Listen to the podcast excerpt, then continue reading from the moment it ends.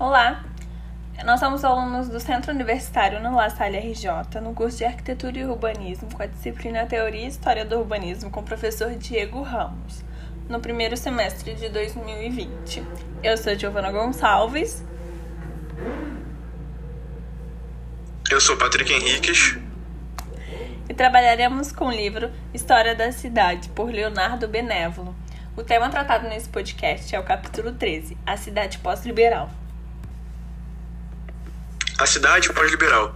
Após a Revolução de 1848, movimentos esquerdistas tentam assumir o poder e são derrotados. Assim, a burguesia estabelece um novo modelo de cidade, que tem sucesso imediato e duradouro. Permite reorganizar as grandes cidades europeias antes de todas as outras, e ainda influencia de maneira determinante a organização das cidades em que vivemos hoje. A administração passa a gerenciar e zelar por alguns espaços da cidade, como a rede de percursos, ruas, praças, estradas, rede de serviços, arquedutos e esgotos, gás, eletricidade, telefone. Coloca algumas alternativas particulares, como escolas, hospitais e até jardins. Na nossa primeira imagem, é, temos uma gravura das obras de construção do esgoto de Londres, em 1845, onde você vê ali aquele esgoto enorme é, e, e várias madeiras e tijolos na, nessa obra do esgoto. É, na imagem 2, temos um corte das margens do rio Tamsa, é, construído em Londres em 1848 a 1865, onde mostra ali o nível da água, o nível da rua é, e onde ficam as manilhas né, dos esgotos em nível inferior. Na imagem 3, é, temos a construção das estradas de ferro subterrâneas, né? Ali no mesmo lugar. Os donos de propriedades urbanizáveis é, continuam, continuam com seus lucros das propriedades e a administração apenas regulamenta as dimensões dos edifícios, que utilizam o máximo dos limites dos terrenos. É, na nossa quarta imagem, é, temos uma, uma amostra dos bairros periféricos construídos é, conforme o, regula o regulamento de 1875. Então, todas as casas eram padronizadas, eram muito parecidas, né? Todas praticamente iguais, no caso. Na imagem 5, temos os bairros periféricos construídos também pelo regulamento de 1875, que é tudo muito padronizado, as casinhas muito pequenininhas, mas sempre aproveitando o máximo do terreno possível.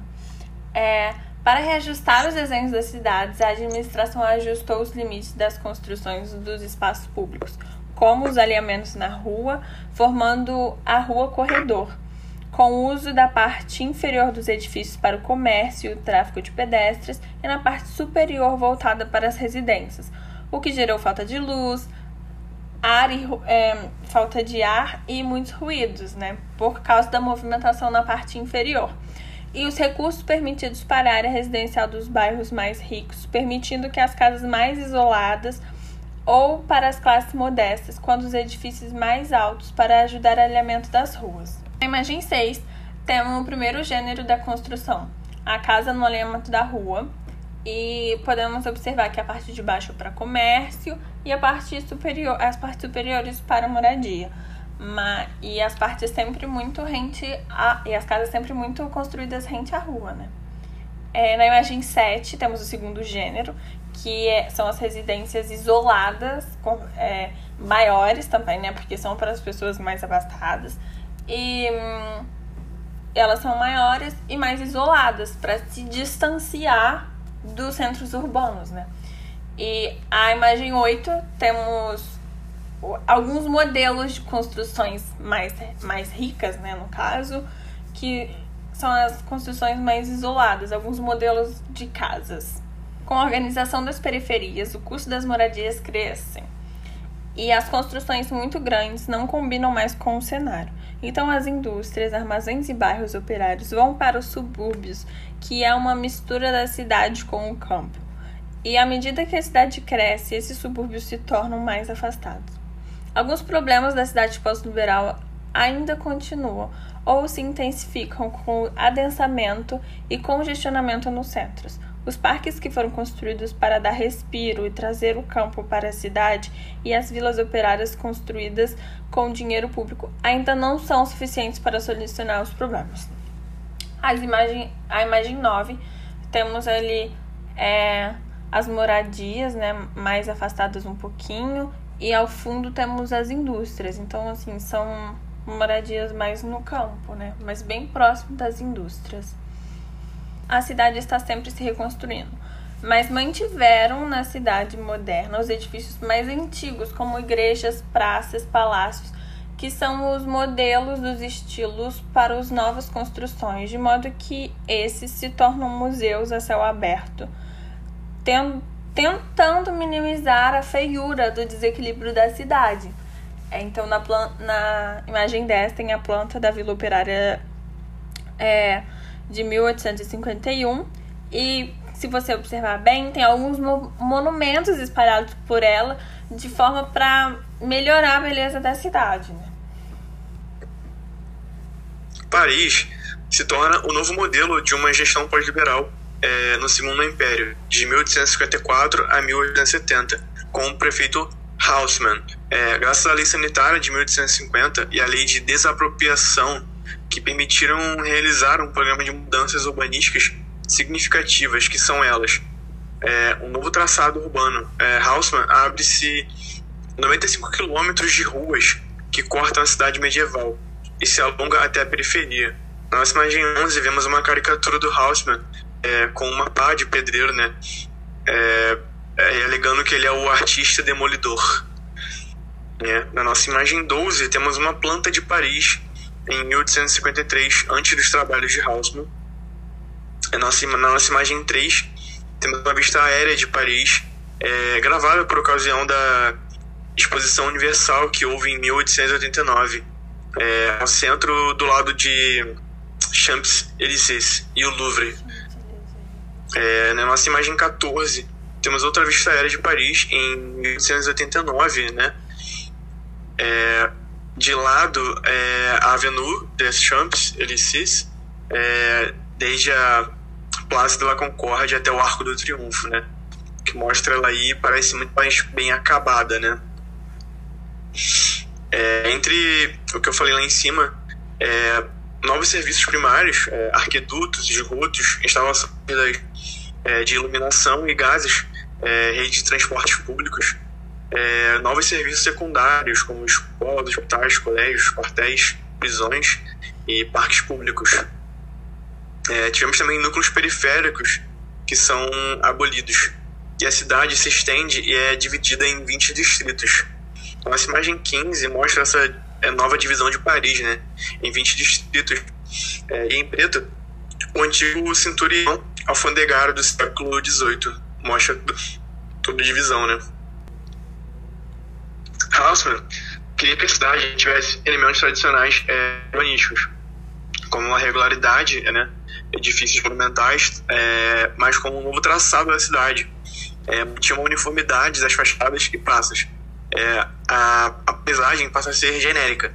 Então ele busca elementos nos mobiliários urbanos e no interior dos edifícios que possam deixar a cidade mais bonita, né?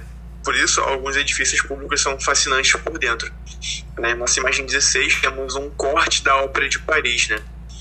É, na nossa imagem 17, temos o interior do mercado de Les Halles Centrales, projetado por Victor Baltard em 1853. Que ele é grandioso, né? um pé direito enorme é, e, e, todo parece ter bastante vidro nele. É interessante porque. Nossa imagem. Desculpa. Sim. É interessante porque depois da Revolução da Grande Exposição, né, tem muitas construções de ferro e vidro. E essas construções que a gente está mostrando agora na imagem 17 e 18 mostra exatamente isso, né?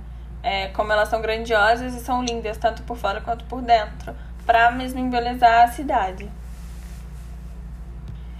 E na imagem 18, né, o interior do jardim de inverno do Champs-Élysées e assim, a cidade de Paris se torna um modelo pra, de cidade industrial mundialmente conhecido, que passa a ser analisada e discutida futuramente é, e influencia novas cidades a mudarem sua malha urbana ou a transformar suas cidades. Né? Temos o exemplo aqui com a cidade de Viena, do século XIX, e após a intervenção do anel viário na segunda metade do século XIX. Como a cidade cresceu, né, tem, tem a periferia aqui, ela foi remodelada e pode-se observar também que não tem mais os muros, né, que a cidade tirou os muros para expandir as periferias. É, na imagem 20 tem a intervenção de Florença, na capital da Itália, em 1864 a 1871. É, em preto são as novas ruas, em a rachura é, são cruzando as linhas verdes, né? Então tem muito verde aí dentro da cidade. É, a cidade muito com ruas muito quadradas sempre, né? Muito muito com muita simetria. E na imagem 21, uma nova via elevada na construção é no núcleo da cidade americana, em Boston. Que aí, né, já chegando ali mais na cidade moderna, são novas vias, né, cortando a cidade. É, na imagem 22 é em Chicago, que depois do incêndio em Chicago a, a cidade se remodela e tenta. E e tem ali uma, uma, uma nova malha urbana inspirada em Paris, né? Com as suas. com seus alinhamentos e tal. E principalmente em Chicago começa a crescer verticalmente a cidade, né? Com os arranha-céus. E, e por fim, a imagem 23, que é a extensão da periferia de Chicago, né? Essas casas unifamiliares e a valorização das estradas, o que lembra muito as periferias do, de Londres, né, nos, nos bairros operários. Então é isso. Espero que vocês tenham gostado. Se tiverem gostado, compartilhe nosso podcast.